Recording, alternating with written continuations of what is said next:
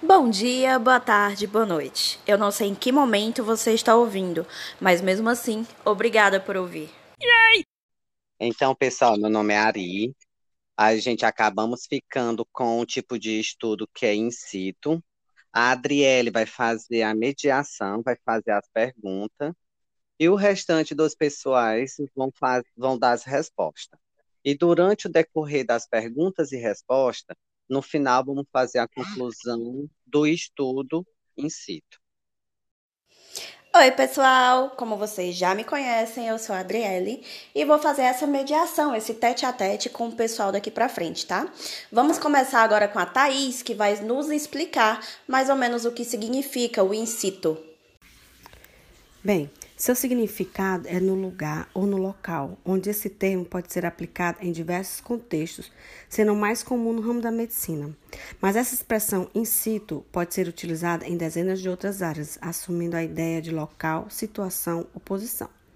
Essa expressão in situ é usada em muitos contextos diferentes. Eu vou dar um exemplo aqui de que eu estava lendo algumas coisas e estava vendo que na indústria aeroespacial é, eles usam equipamentos para ser testado em situ, para confirmar que tudo funcionará como um sistema.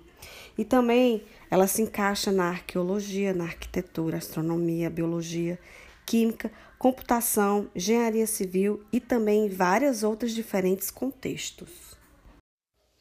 Excelente, Thaís. Adorei essa informação. E nesse caso, em que momentos que eu posso utilizar esse tipo de pesquisa in situ? Fala pra gente, Samila. Pode ser utilizado o tipo de pesquisa in situ em diversos contextos, sendo mais comum no, termo, no ramo da medicina.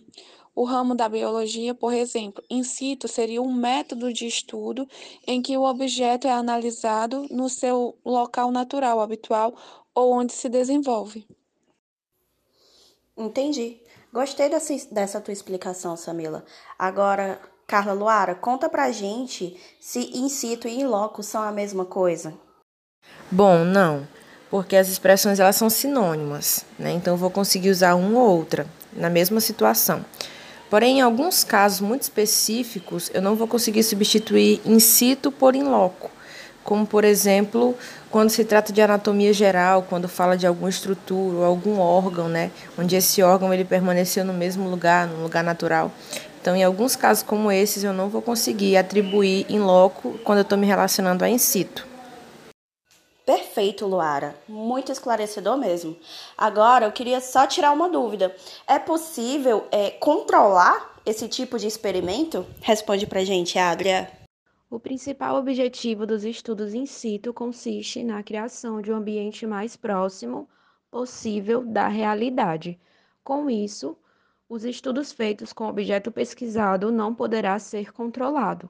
Baseado nisso, será feito é, estudos observacionais com o objeto de pesquisa no seu habitat natural. O resultado da pesquisa poderá ser feito um estudo de caso. Tá, entendi. Não é possível ter esse método de controle, mas é possível aplicar lá na nossa clínica, lá na Unifametro? Quem nos tira essa dúvida é a Aline. Só vem.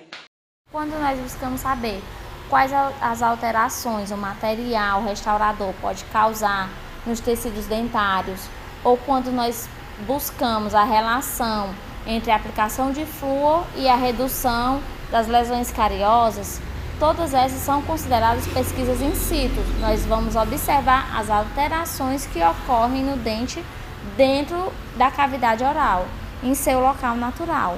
Então, é perfeitamente possível utilizar, sim, pesquisa in situ na, na nossa clínica e é o que nós mais vemos. A, a maioria das nossas pesquisas são realizadas em situ.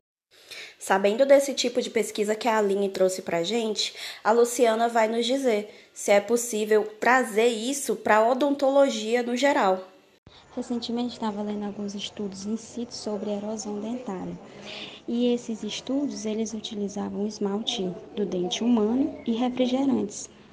Para, e para avaliar a erosão, eles utilizavam os testes de perfilometria e microdureza. E a questão da erosão ia depender muito da formação de película do dente.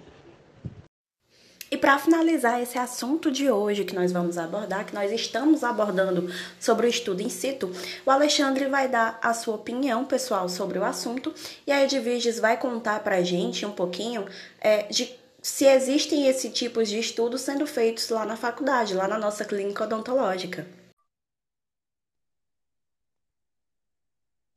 Oi, Alexandre, tudo bom? Tudo ótimo, bom dia.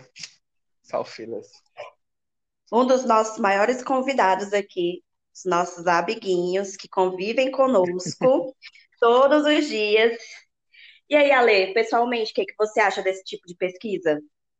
Eu acho a pesquisa muito válida, um estudo, para mim, né, que no meu, meu ponto de vista pessoal, um estudo importante, porque se comporta, porque tipo, ele estuda a forma que o, o organismo ou a situação né, se comporta no local, no ambiente deles, natural.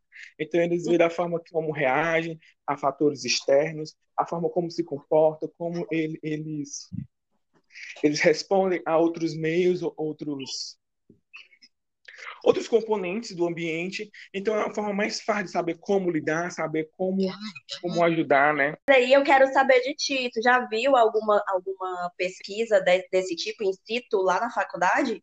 Lá na clínica? Chegou a ver alguma?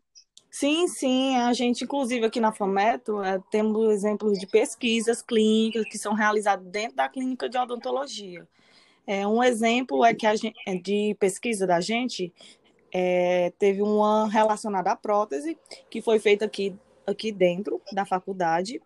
E então, como é feita essa pesquisa? É, a gente utiliza pessoas da comunidade que vêm fazer o atendimento aqui clínico e nós, alunos, fazemos as avaliações, né? Que são realizadas todas aqui no complexo odontológico. Nossa, perfeito. E o, o bom é que, como já tem a clínica, né? Vem o pessoal de fora e você, de certa forma, até que tem um tipo de controle, mas é realizado no ambiente, né? No ambiente da clínica. Você precisa fazer todo esse deslocamento. Muito massa. Muito massa de saber. Isso mesmo. Então, pronto, a gente se despede aqui, pessoal, e a próxima pode ser que ocorra um novo podcast com convidados especiais. Beijo, beijo, beijo. Tchau, Edviges. Tchau, Ale. Tchau.